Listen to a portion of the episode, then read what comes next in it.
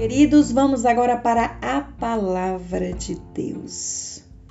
Quem nos traz é João, no capítulo 8, de 12 a 20, são os versículos. Escutemos. Disse-lhe Jesus: Eu sou a luz do mundo. Quem me segue não caminhará nas trevas, mas terá a luz da vida. Disseram-lhe os fariseus: Tu dás testemunhos de ti mesmo. Teu testemunho não é verdadeiro. Jesus respondeu: Embora eu dê testemunho de mim mesmo, meu testemunho é verdadeiro, porque sei de onde vim e para onde vou. Mas vós não sabeis de onde venho, nem para onde vou. Vós julgais segundo critérios humanos, mas eu não julgo ninguém. Se eu julgo, meu julgamento é verdadeiro, porque não estou só, mas estás comigo, o Pai que me enviou.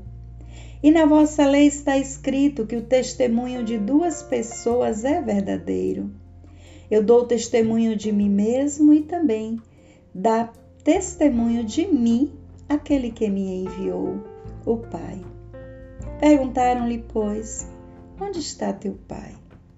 Respondeu Jesus: Vós não conheceis a mim, nem a meu Pai. Se me conhecesses, conheceríeis também meu Pai. Ele disse essas coisas no tesouro, ensinando no templo. E ninguém o prendeu, porque ainda não chegara a sua hora. Palavra da salvação. Amados, queridos de minha alma, é impossível viver sem a luz. Impossível. Mas a luz indispensável e insubstituível é o próprio Cristo.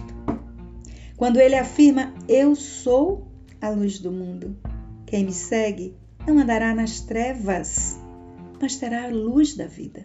Ou seja, o amor e a misericórdia do Cristo desfazem as trevas que não nos deixam viver. Nele está a vida. Ao penetrarmos nesta última semana da Quaresma, deixemos-nos tocar intensamente pela verdade de Cristo, que ela possa nos transformar. Mas o versículo que eu pincelo aqui é o último. E ninguém o prendeu, porque ainda não chegara a sua hora. Amados, Jesus hoje nos diz que para tudo em nossas vidas há uma hora específica. Se nós estamos trilhando por muito tempo algum impossível, algum milagre e ainda não alcançamos, ou melhor, não fomos alcançados, é porque ainda não chegou a nossa hora. Se temos rezado muito pela conversão dos nossos maridos, das nossas esposas, de algum filho em especial, e parece que nada acontece, queridos, ainda não chegou a hora. Há tempo para tudo, segundo Eclesiástico. Tempo para nascer, morrer, viver, chorar, se alegrar. Há tempo para tudo.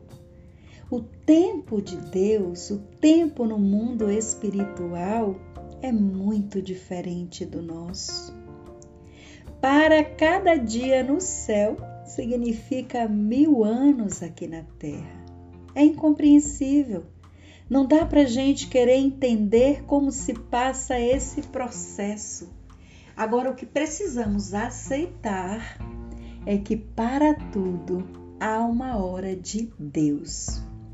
Jesus estava, ele disse essas coisas no tesouro, ensinando no templo. E ninguém o prendeu, porque ainda não chegara a sua hora. O que é que você tem sonhado? Quais são os almejos do seu coração? Ainda não aconteceram, não é? é porque não chegou a hora. Na hora que chega a hora, desculpem a redundância, tudo acontece de forma natural, dinâmica, perfeita, excepcional.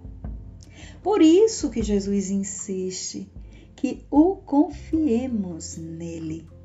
Vamos depositar a nossa confiança, também não vamos nos entregar.